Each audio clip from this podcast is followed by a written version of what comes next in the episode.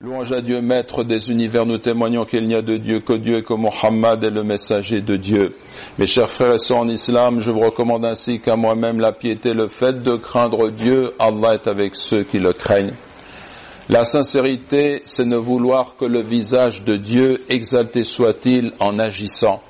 Il ne doit se mêler à cette action aucune autre motivation visant les choses que notre ego désire obtenir rapidement, comme un gain quelconque, ou un haut rang social, ou des biens et de l'argent, ou la célébrité, le fait d'occuper une place considérable dans le cœur des gens, ou la volonté de recevoir leurs éloges, ou de se mettre à l'abri de leur blâme, ou le fait de suivre une passion cachée, ou toute autre cause qui conduit à agir en ayant pour but ce qui n'est pas Dieu, quelle que soit la chose qui détourne ainsi notre motivation.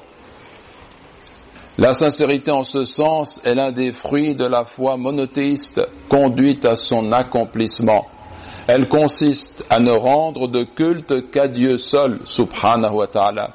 C'est pour cette raison que l'ostentation, le fait d'agir pour être vu des hommes, qui est contraire au monothéisme, est considéré comme une forme de shirk, c'est-à-dire le fait d'associer à Dieu une autre divinité.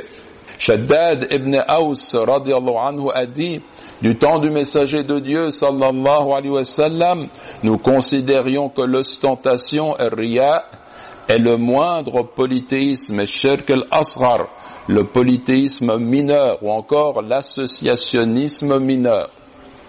Mes chers frères et sœurs en islam, nous avons à maintes reprises répété que la sincérité est un thème central sur lequel il importe de revenir régulièrement, parce que nos actions n'ont aucune valeur si elles ne sont pas entreprises dans le but d'obtenir l'agrément divin.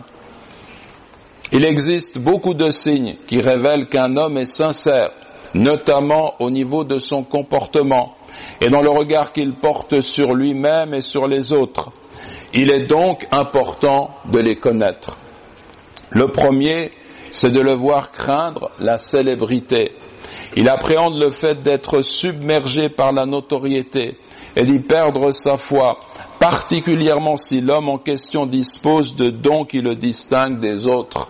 Cet homme a la certitude que c'est dans le secret et non dans les apparences que nos actions sont reçues auprès du Seigneur, subhanahu wa ta'ala. Il a la certitude que celui dont la célébrité s'étend à perte de vue, les hommes ne pourront lui suffire, ni combler ses manquements vis-à-vis de Dieu si son intention est détournée. Cela a conduit beaucoup de savants des premières générations et d'hommes de bien à craindre pour leur cœur la séduction et la magie de la renommée et de la notoriété. Ils mettaient en garde leurs élèves contre ce piège. L'imam el-Ghazali a rapporté à ce propos un grand nombre de témoignages. Ibrahim ibn Adham, que Dieu lui fasse miséricorde, a dit, il n'est pas véridique vis-à-vis de Dieu celui qui aime la célébrité. Il n'est pas véridique vis-à-vis de Dieu celui qui aime la célébrité. Sulaim ibn Hanwala a dit, alors que nous étions autour d'Ubay ibn Ka'b, marchant derrière lui, voilà que Omar le vit et qu'il leva sa baguette, sa derra, qui lui tenait lieu de bâton pour frapper. Obey lui dit, considère au chef des croyants ce que tu fais. Omar répliqua, c'est une humiliation pour celui qui suit et une épreuve pour celui qui est suivi.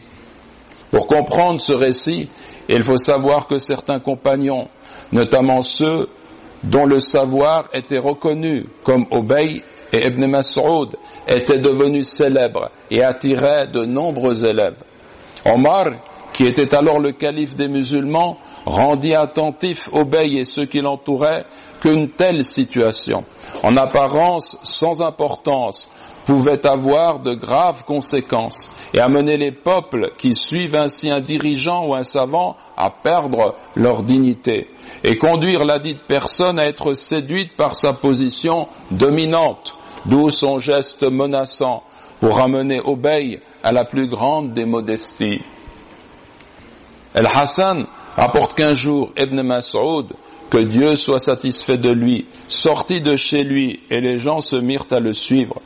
Il se tourna alors vers eux et dit, Qu'est-ce qui vous amène à me suivre Par Dieu, si vous saviez ce sur quoi je ferme ma porte, deux hommes parmi vous ne me suivraient pas. En tenant ces propos, Ibn Mas'ud anhu, rappelle à ceux qui l'admirent qu'il n'est qu'un être humain dont on ferait moins de cas si sa vie intime était dévoilée. Ayoub Es-Sartiyani sortit pour un voyage. Beaucoup d'hommes l'accompagnèrent pour son départ. Il déclara alors, Si je ne savais pas que Dieu sait de mon cœur qu'il déteste cela, je craindrais d'être exposé à l'aversion de Dieu, à lui la puissance et la majesté. En d'autres termes, Ayoub Sartiyani n'apprécie pas au fond de lui-même les honneurs qui lui sont rendus à l'occasion de son départ. Et c'est pour cela qu'il estime être à l'abri de la colère et de l'aversion de Dieu, parce que Dieu connaît son cœur. N'importe lequel d'entre nous, s'il était connu, reconnu, et puis il voit une foule des gens qui l'accompagnent à telle ou telle occasion, en concevrait une forme de satisfaction, de contentement, en voyant dans le regard des autres l'admiration, le fait qu'ils sont là, le suivent parce que c'est un savant, parce que c'est quelqu'un qui est célèbre. Mais lui, cet homme, Ayoub Esartiyani, qui était un grand savant, notamment dont l'imam Malik a retenu des hadiths, eh bien cet homme qui était un savant, un homme pieux, eh bien il n'aimait pas voir ces gens l'accompagner ainsi. Il craignait, si Dieu voyait dans son cœur la moindre satisfaction, que cela n'attire la colère de Dieu et comment il comprenait le sens de la sincérité. Ibn Mas'ud a dit, soyez des sources du savoir, des flambeaux de la guidance, restez le plus souvent chez vous, soyez des flambeaux dans la nuit, ayez des cœurs neufs, constamment ramenés à Dieu par le repentir, portez des vêtements usés, vous serez reconnus par les habitants du ciel, cachés aux habitants de la terre.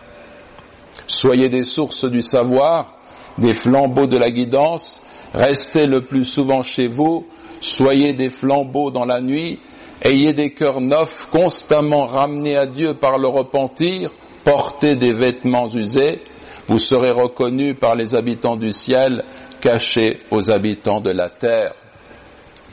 El-Fudayl ibn Ayyad a dit, si tu peux faire en sorte de ne pas être connu, fais-le. Qu'importe pour toi que tu sois connu, qu'importe pour toi que l'on fasse ton éloge, qu'importe pour toi que tu sois blâmé au milieu des hommes, si tu es loué auprès de Dieu, exalté soit-il. Mes chers frères et sœurs en islam, on ne doit pas comprendre de ces enseignements traditionnels qu'ils constituent une invitation à se replier sur soi et à s'isoler. Ceux de qui nous viennent ces sages paroles étaient des imams, des hommes qui appelaient à Dieu, des réformateurs, muslihoun. Ils ont eu une influence bénéfique dans l'orientation des sociétés dans lesquelles ils vivaient. Mais ce que l'on doit comprendre de l'ensemble de ces paroles, c'est qu'ils nous invitent à un éveil de nos consciences pour qu'elles affrontent avec lucidité les passions cachées dans le tréfonds de nos égaux ces sagesses nous mettent en garde contre les voies d'accès par lesquelles le diable s'introduit dans le cœur de l'homme. Cependant, la célébrité n'est pas blâmable en elle-même. Personne n'est plus célèbre que les prophètes et les califes bien guidés. Lorsque la notoriété est présente sans affectation et sans le souci d'être célèbre, il n'y a aucun mal à cela. Comme l'a dit El-Razali en parlant de la renommée elle est une épreuve pour les hommes faibles, à l'exception des hommes forts. Nous demandons à Allah subhanahu wa ta'ala qu'il guide nos cœurs dans la recherche exclusive de son agrément et qu'il nous libère de l'emprise des illusions de la vie comme du désir de notoriété. Allahumma amin. Allahumma amin.